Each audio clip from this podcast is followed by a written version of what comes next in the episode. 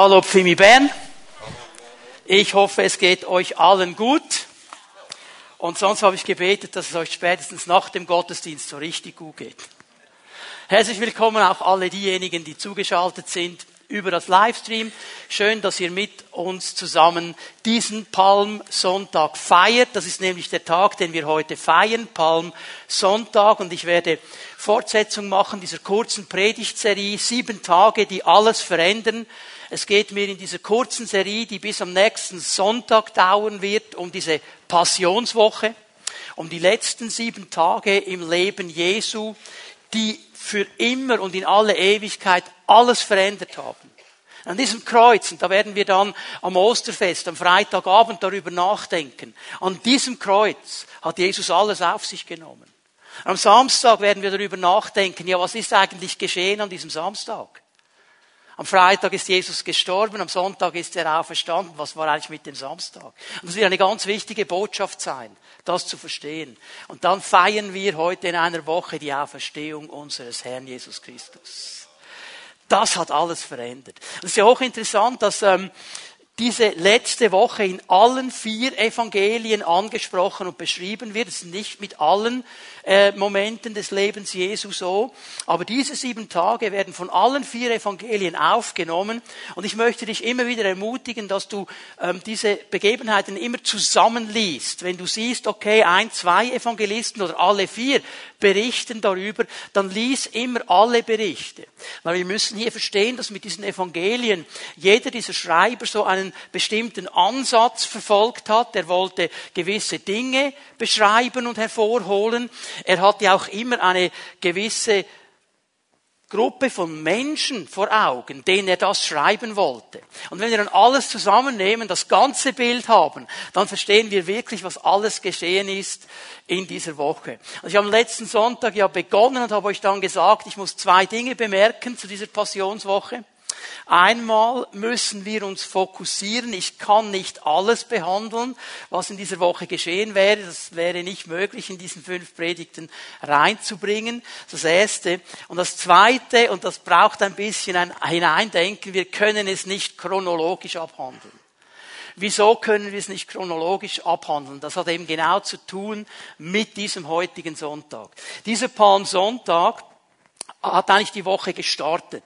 Und Jesus ist ja eingezogen, werden wir dann gleich darüber sprechen, nach Jerusalem. Und es wäre jetzt ein bisschen komisch gewesen, wenn ich chronologisch richtig am letzten Sonntag über diesen Sonntag gesprochen hätte und heute, wo wir es feiern überall auf der Welt, hätte ich über etwas anderes gesprochen. Hoffe, ihr könnt mir noch folgen. Also am letzten Sonntag haben wir über ein Tischgespräch gesprochen, haben über den Donnerstagabend gesprochen, wo Jesus das Abendmahl eingeführt hat und Johannes uns sehr breit über vier, fünf Kapitel erklärt, was an diesem Tisch alles ausgetauscht worden ist. Und heute gehen wir zurück auf Feld 1, Start der Woche, Palmsonntag. Jetzt, Palmsonntag ist ja so eine Sache. Der Palmsonntag hat nichts zu tun mit Ferien im Süden oder so Palmen und so und denkst an Palmenstrand. Das ist nicht der Gedanke, okay? So der Palmsonntag hat damit zu tun, dass wir in einem Land leben, das mindestens auf dem Papier noch sagt, wir haben ein jüdisch-christliches Erbe, ein Fundament und Werte. Und die Bibel beschreibt uns, diese jüdisch-christlichen Traditionen beschreiben uns diesen Einzug Jesu in Jerusalem. Und da waren ganz viele Leute, und die haben gefeiert an diesem Tag. Und als ein Zeichen des Feierns und des Sieges hatten sie diese Palmzweige aus Jericho, aus der Palmenstadt heraufgenommen als ein Zeichen des Sieges, als ein Zeichen der Freude, des Feierns. Und als Jesus dann gekommen ist, haben sie diese Palmwedel gewedelt und ge äh, äh herumbewegt und so. Darum Palmsonntag. Also nicht Ferien im Süden, sondern der Hintergrund jüdisch-christliche Tradition. Und lass mich hier etwas sagen, das mir immer wieder wichtig ist, dass wir es verstehen. Der Westen, wo auch die Schweiz dazu gehört, ist das, was er ist, aufgrund dieser jüdisch-christlichen Werte. Wir haben den Wohlstand, den wir haben, die Zivilisation, die wir haben, das Miteinander, das wir haben, aufgrund dieser Werte. weil wir aufgebaut haben, mindestens unsere Vor, Vor, Vorfahren, Vorfahren und so weiter. Das Tragische an der Sache ist, dass wir uns immer mehr entfernen von diesen Werten. Und das ist sichtbar in einer Gesellschaft, die immer mehr zerfällt. Ich habe heute Morgen ganz kurz eine Schlagzeile gelesen in den Sonntagsmedien. Warum immer mehr junge Frauen zum Psychiater müssen. Das ist eine Auswirkung davon. Dass wir gesundes, ethisches verlassen wo die Bibel uns, wo das jüdisch-christliche Erbe uns einen Wertekatalog gibt und wir verlassen ihn. Und wir haben das Gefühl, wir kämpfen für irgendwelche Werte mit Waffengewalt.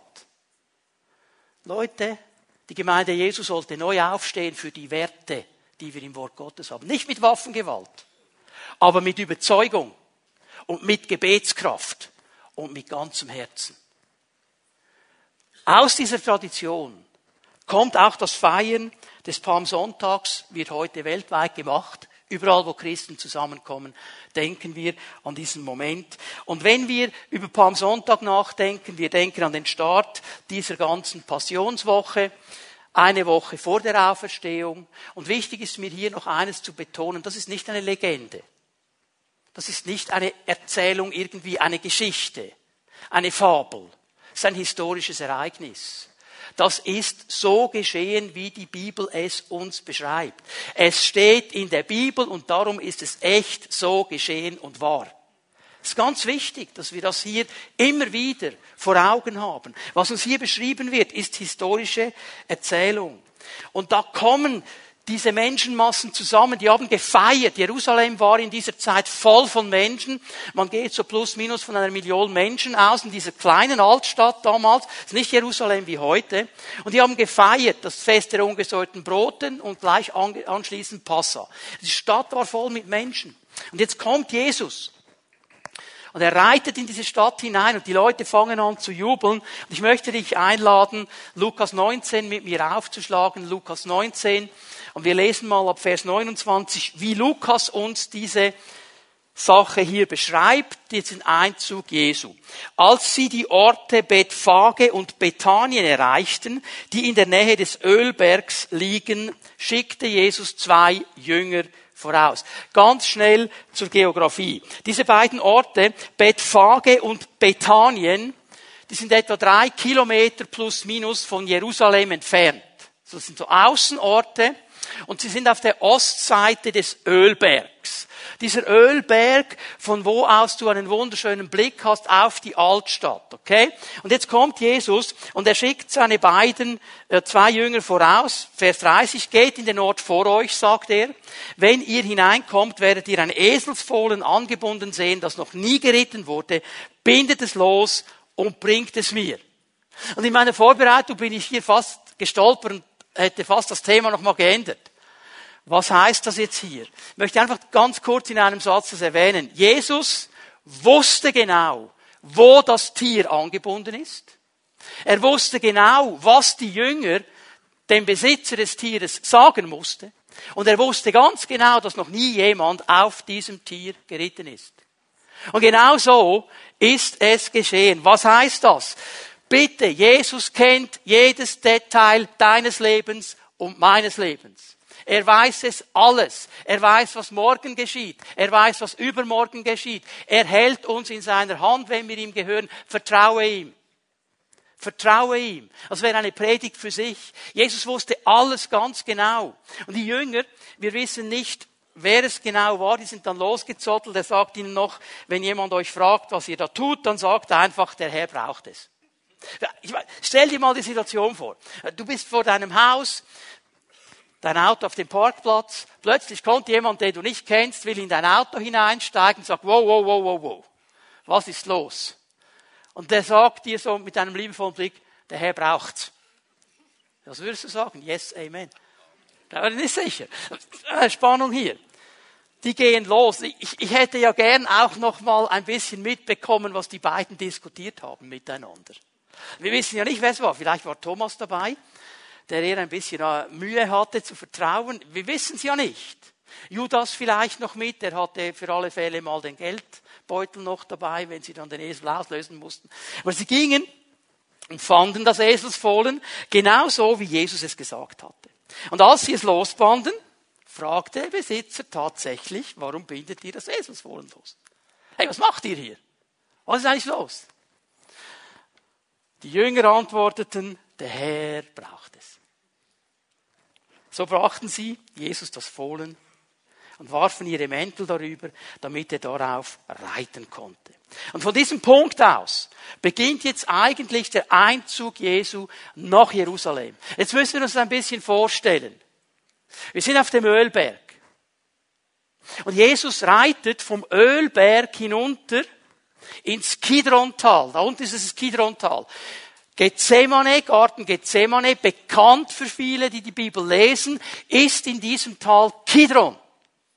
Und auf die andere Seite geht's dann wieder hinauf zum Tempel. Das war eigentlich die Route Jesu. Die Route übrigens, ich möchte ganz kurz daran erinnern, wer das gerne mal sehen möchte, wie das geografisch aussieht. Wir gehen im November wieder nach Israel. Komm doch mit. Schau dir das mal an. Das sieht noch genauso aus. Das ist auch die Route, die wir nicht auf Eseln reiten, aber zu Fuß gehen, damit wir ein bisschen ein Gefühl dafür bekommen. Es geht nach unten ins Kidrontal, auf der anderen Seite wieder hinauf Richtung Tempel. Das war das Ziel von Jesus. Und Matthäus jetzt. Matthäus, wir haben Lukas gelesen, Matthäus erwähnt diese Palmzweige. Weil Matthäus schreibt an die Juden. Und er wollte den Juden aufzeigen, dieser Jesus ist der Messias. Und darum nimmt er dieses Zeichen der Palmzweige, die, die, das die Juden gut kannten, auf. Und er nimmt noch etwas auf, was Lukas nicht erwähnt, was aber auch Johannes zum Beispiel erwähnt in seinem Evangelium, nämlich eine ganz, ganz wichtige prophetische Aussage die die Juden kannten. Du kannst Zacharia mit mir aufschlagen, Zacharia 9, Vers 9. Dieser Prophet Zacharia hat 400 Jahre, bevor das geschehen ist, was wir hier heute feiern, also 400 Jahre, bevor Jesus sich auf dieses Eselsfohlen gesetzt hat, Folgendes unter der Inspiration des Heiligen Geistes gesagt und aufgeschrieben. Juble laut, du Volk von Zion, freut euch, ihr Bewohner von Jerusalem, seht, euer König kommt zu euch. Er ist gerecht und siegreich und doch ist er demütig und reitet auf einem Esel, ja, auf dem Fohlen eines Esels, dem Jungen einer Eselin. Bis ins Detail genau vorausgesagt, was geschehen wird. Auch das wäre jetzt wieder eine Predigt für sich, aber ich musste so daran denken, das ist eine von Hunderten von Aussagen des Alten Testamentes, die Jahrhunderte vorausschauen und über Jesus sprechen. nicht nur eine, es gibt ganz, ganz viele. Und für mich zeigen diese Aussagen die Glaubwürdigkeit des Wortes Gottes. Das ist nicht Zufall. Das wurde voraus angezeigt durch den Heiligen Geist. Und weißt du, was mich total ermutigt, gerade in unserer heutigen Zeit? Das erste Kommen Jesu wurde über hunderte Male angesagt im Alten Testament. Und weißt du, was auch angesagt worden ist im Alten und im Neuen? Sein zweites Kommen. Und wenn es beim ersten Mal gestummen hat, dann wird es beim zweiten stimmen. Und darum bin ich nicht nervös. Darum treiben mich diese Dinge nicht um, die geschehen in unserer Welt, denn ich weiß, mein König kommt. Er kommt und ich bin in seiner Hand und ich vertraue ihm und er wird mich durchführen durch diese Zeit und dich übrigens auch und seine ganze Gemeinde gleich mit. Amen. Das müssen wir uns wieder neu vor Augen führen. So. Wir lesen weiter, Vers 36. Die Menschen breiteten ihre Mäntel vor Jesus auf der Straße aus. Als sie die Stelle erreichten, an dem der Weg den Ölberg hinabführte, fingen alle seine Anhänger an, Gott mit lautem Jubel für die großen Wunder zu loben, die sie gesehen hatten. Und darüber möchte ich ein bisschen sprechen heute Morgen. Diese Menge, da ist etwas losgegangen. Plötzlich fangen die an, es beginnt bei seinen Anhängern, wer da genau gemeint ist, wissen wir nicht. Es waren sicher nicht nur die zwölf. Aber ihr wisst ja, wie das ist, wenn man in einer großen Masse zusammen ist. Einer fängt an zu klatschen, und alle anderen denken, der regt mir zu, was klatscht der da? Ja, die fangen alle auch an. Ist euch mal aufgefallen? Wenn einer anfängt, Dann fällt es allen anderen ganz leicht. Und das genau ist geschehen hier. Plötzlich geht dieser Jubel los und dann wird gerufen, Halleluja, Hosanna. Und dann fangen sie an, Jesus zu preisen. Und sie fangen an, über die großen Wunder zu reden die Jesus getan hat. Sie dachten vielleicht an Lazarus, den er von den Toten herausgerufen hat, eben in diesem Ort Bethanien ganz in der Nähe. Sie dachten an die Wunder, die Jesus getan hat im Tempel, als er da war. Und sie fingen an, den Herrn zu loben. Die hatten hier eine Lobpreisversammlung am Ölberg unter freiem Himmel. So. Gepriesen sei der König, Vers 38, der im Namen des Herrn kommt, Friede in der Höhe und Ehre im höchsten Himmel. Und wir denken jetzt vielleicht Friede, Freude, Eierkuchen. Ist aber nicht ganz so. Denn es gab ein paar, die haben sich aufgeregt. Vers 39. Einige der Pharisäer in der Menge, die forderten ihn auf. Meister, rufe deine Jünger zur Vernunft. Also jetzt stelle ich mir mal vor, wenn sie das so sagen, dass dieser Lobpreis, den die da losgelassen hatten, ein bisschen dynamischer war, als das, was wir in der Regel kennen. Weil er sagt, du musst sie zur Vernunft rufen. Du musst sie zur Vernunft rufen. Wer waren die Pharisäer? Nur ganz kurz, ich versuche das in kurzen Sätzen zu machen. Ich sag's mal so. Pharisäer sind Leute, die alles über Gott wissen und allen ganz genau erklären, was sie zu tun haben. Das große Problem der Pharisäer ist, dass viele von ihnen aber sehr viel Wissen über Gott haben, ohne ihn persönlich zu kennen. Und ich sag's dir ganz klar, du kannst alles wissen über Gott, das bringt gar nichts. Du musst ihn kennen. Du musst eine persönliche Beziehung haben. Wenn du eine persönliche Beziehung hast mit ihm und viel weißt über ihn, cool. Wenn du nur viel weißt, bist du in der Gefahr, ein Pharisäer zu werden, der allen sagen kann, wie es geht. Und jetzt kommt der eigentliche Punkt, auf den ich eingehen möchte, die Antwort von Jesus. Würden sie schweigen, dann würden die Steine schreien. Würden sie schweigen, würden die mich nicht loben, würden die mich nicht anbeten, würden die mich nicht preisen, dann würden die Steine schreien. Und weißt du, was mein Anliegen ist? Ich habe mir eines gesagt. Ich will es nicht zulassen, dass irgendein Stein meinen Platz einnimmt. Ich will die Steine arbeitslos machen. Ich sage es noch einmal. Ich will es nicht zulassen, dass ein, Stein meine Stelle einnimmt. Ich will die Steine arbeitslos machen. Es ist meine und deine Berufung und Aufgabe, den Herrn zu loben. Das dürfen wir nicht den Steinen überlassen. Und über dieses Thema möchte ich heute Morgen ein bisschen sprechen mit euch. Denn Anbetung, echte, wahre, lebendige Anbetung, der Jubel Gottes, der Lobpreis Gottes ist absolut umkämpft. Er ist inhaltlich umkämpft, weil ich stelle fest, ich bin ja auch ein bisschen herumgereist und habe Kirchen fast auf jedem Kontinent gesehen, die beten ganz anders an. Also die Inder.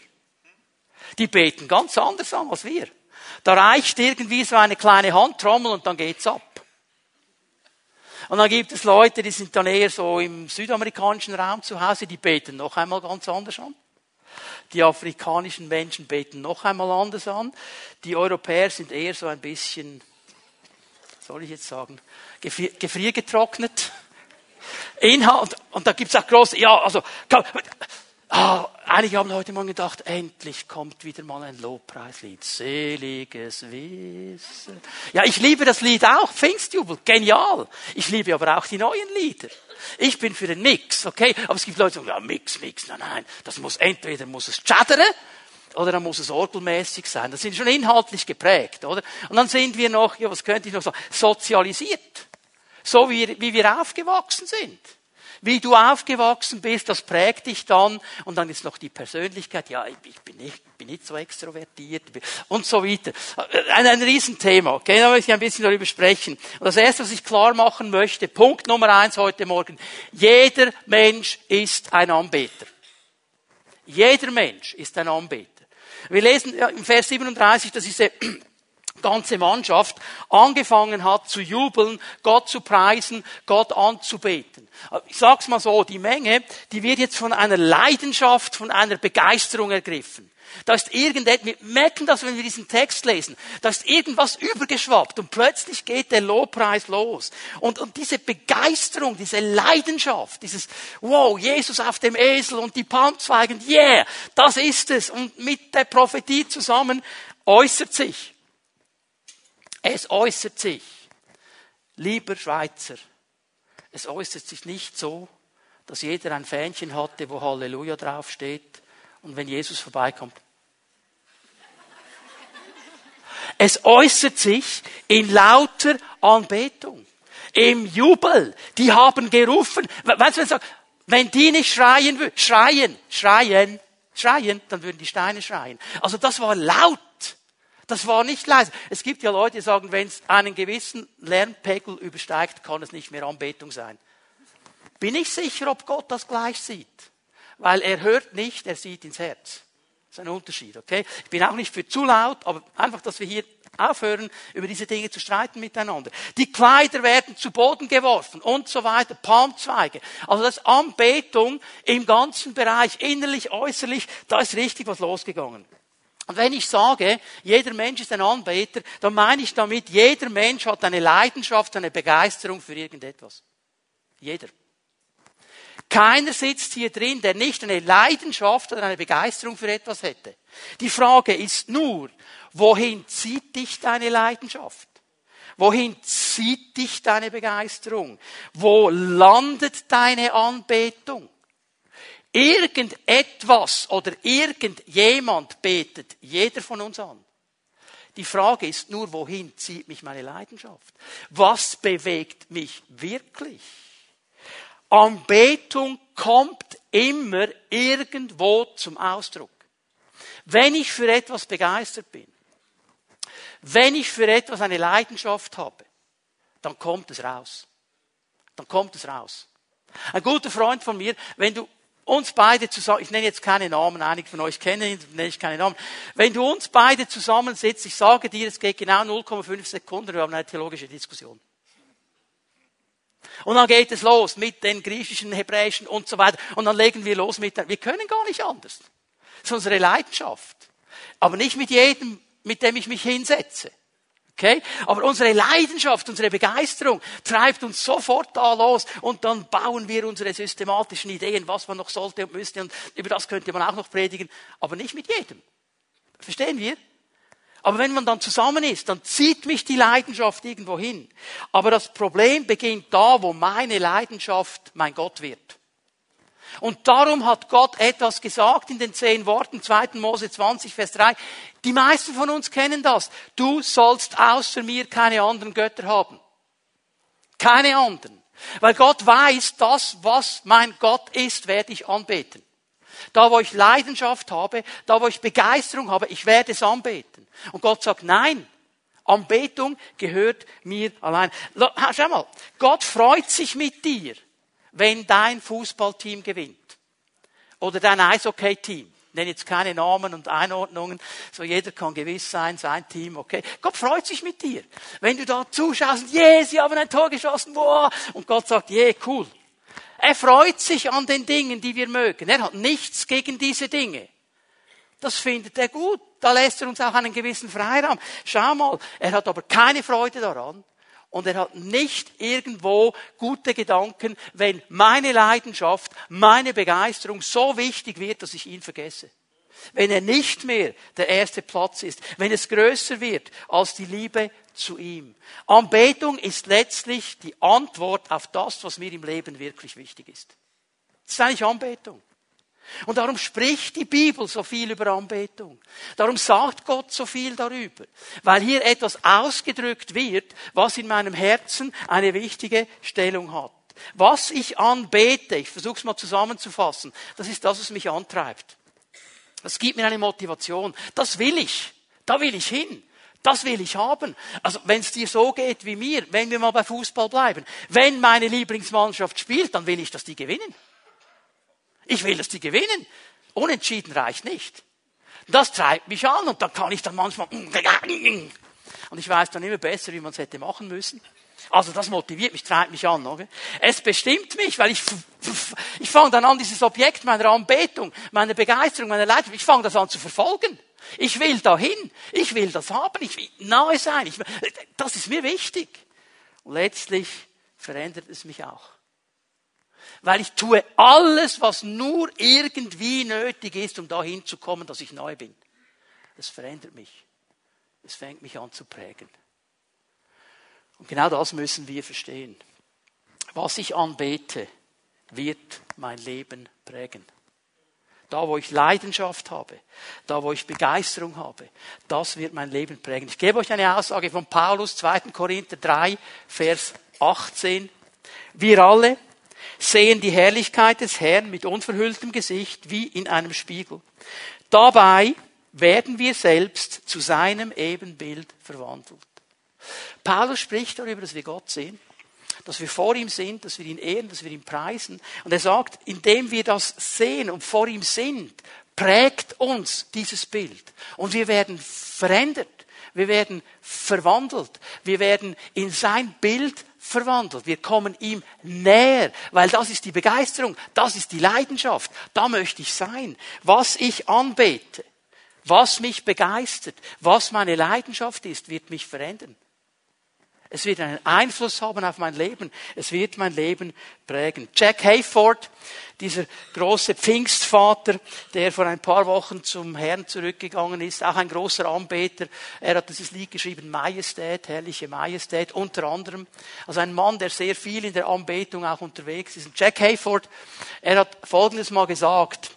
Anbetung verändert den Anbeter in das Bild dessen, den er anbetet. Anbetung verändert den Anbeter in das Bild dessen, den er anbetet. Und ich möchte, dass wir anfangen zu verstehen, Anbetung ist nicht dieser Teil vor der Predigt im Gottesdienst, den man auch noch durchmachen muss. Da geschieht etwas. Da passiert etwas im geistlichen Bereich. Ich möchte euch zwei wichtige Aussagen des Neuen Testamentes geben und dann werden wir noch ein bisschen hinein in dieses Thema gehen der Anbetung. Markus 12, Vers 28 und 29. Bekannte Aussage von Jesus. Jesus wird hier gefragt von einem Schriftgelehrten, welches von allen Geboten ist das Wichtigste? Will er sich abholen hier? Und jetzt kommt diese wichtige Antwort, Vers 29. Das wichtigste Gebot ist dieses Schma Israel, höre Israel. Höre Israel. Der Herr, unser Gott, ist der einzige Herr und du sollst den Herrn, deinen Gott, von ganzem Herzen, von ganzer Seele, mit all deinen Gedanken und all deiner Kraft lieben. Du sollst die Leidenschaft für ihn, die Begeisterung für ihn ausdrücken.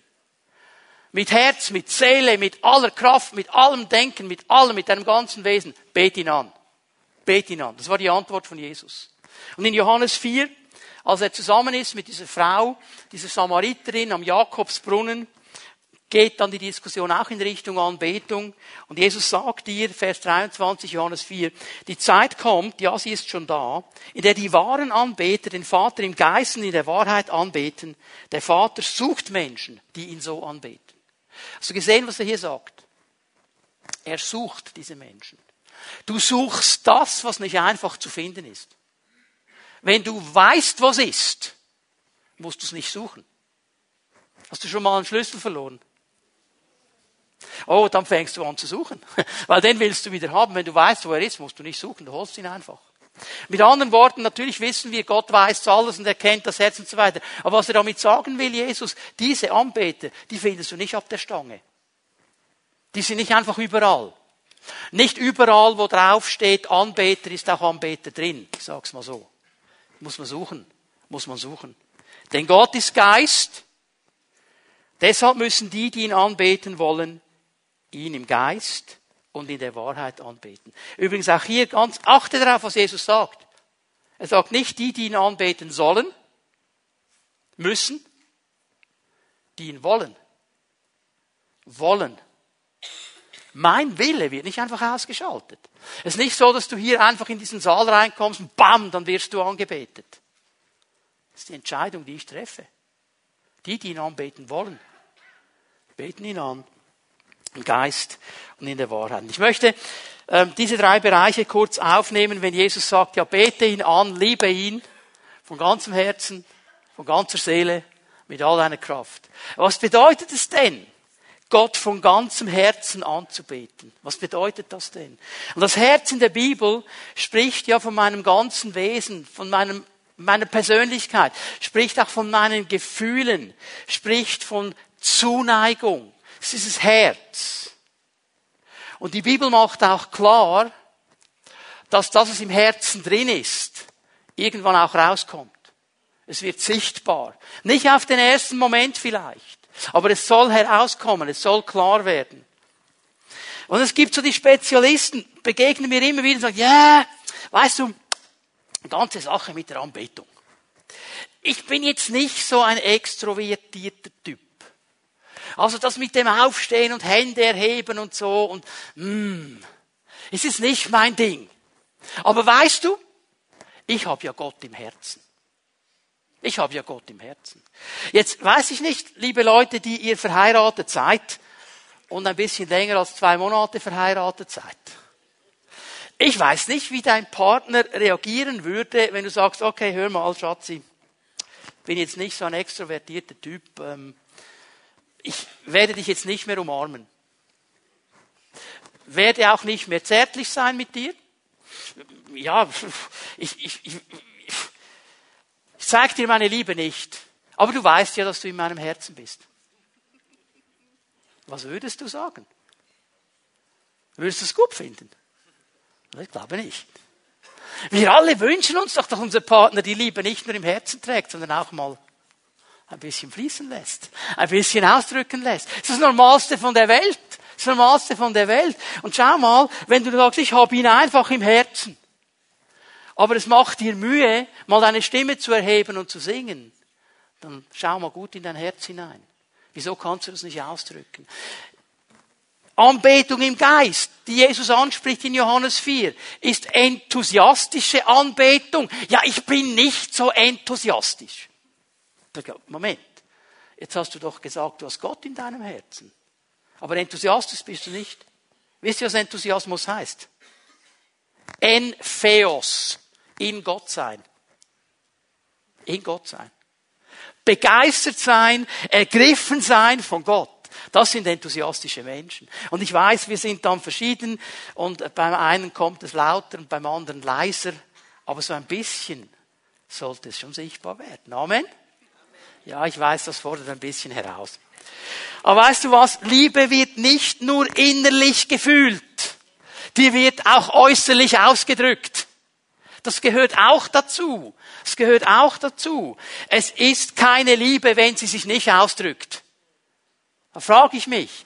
Gott hat die Welt nicht einfach innerlich geliebt. Und ich gesagt, ja, ich liebe die innerlich und so. Johannes 3,16, Gott hat die Welt so sehr innerlich geliebt. Und er sitzt auf seinem Thron und er liebt sie so sehr innerlich. Seit Ewigkeiten würde nichts verändern. Was hat er gemacht? Er hat sie so sehr geliebt, dass er seinen Sohn gab. Das wurde äußerlich sichtbar. Er hat alles gegeben für uns, um diese Liebe klar zu machen. Seine Liebe wird aktiv. Und weißt du, was mir ganz neu aufgegangen ist? Gott hat sich die Mühe gemacht, uns über 150 Kapitel lang zu erklären, wie er sich Anbetung vorstellt und wünscht. Das ist das Buch der Psalmen. Das ist das Anbetungsbuch. Und in diesem Buch der Psalmen sagt er uns, wie er sich Anbetung wünscht. Ich habe ein bisschen zusammengefasst. Klatschen gehört dazu. Rufen gehört dazu. Tanzen gehört dazu. Singen gehört dazu. Knien gehört dazu. Weinen gehört dazu. Lachen gehört dazu. Verbeugen gehört dazu. Hände erheben gehört dazu. Die Trommel, die Trompete, die Flöte, das Alphorn, alles. Alles. Gehört alles dazu. Und er fasst es so zusammen. Psalm 150. Halleluja. Lobt Gott in seinem Heiligtum. Lobt ihn im Himmelsgewölbe, das seine große Macht zeigt. Halleluja. Zwei Worte im Hebräischen. Bedeuten Halleluja. Preisen, loben, feiern, rühmen, groß machen, ja, den Herrn, ihn, okay? Also ihm dieses Lob zu geben ihn zu preisen, ihn groß zu machen. Und wenn du mal auch in der deutschen Übersetzung, überall, wo in diesem Psalm 150 Lob steht, loben, lob ihn, steht im Hebräischen Halul, Halal, genau das. Und weißt du, was mir aufgefallen ist? Wer das macht, also feiern, preisen, flippen und so weiter, wer das macht am Samstag im Fußballstadion ist ein Fan. Wer es am Sonntagmorgen im Gottesdienst macht, ist ein Fanatiker. So haben wir das uns eingeordnet. Aber wenn ich doch jubeln kann über seinen blöden runden Ball, kann ich doch über den jubeln, der die ganze, das ganze Universum gemacht hat. Und dann bin ich nicht ein Fanatiker. Lobt ihn für seine gewaltigen Taten, lobt ihn, denn seine Größe ist unermesslich, lobt ihn mit Hörnerschall, lobt ihn mit Harfe, lobt ihn mit Zither, lobt ihn mit Pauken, mit Reigentanz, lobt ihn mit Seiteninstrumenten und Flötenspielen, lobt ihn mit helltönenden Zimbeln, lobt ihn auch mit tiefschallenden Zimbeln. Also hier ist das ganze Orchester dabei. Ist alles dabei. Alles, was atmet. Jetzt rede ich mal zu deinem Nachbar, frag ihn mal, atmest du?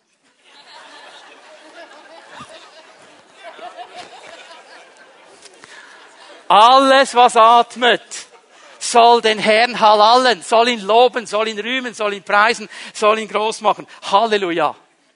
Und weißt du, was mir aufgegangen ist, ganz neu aufgegangen ist?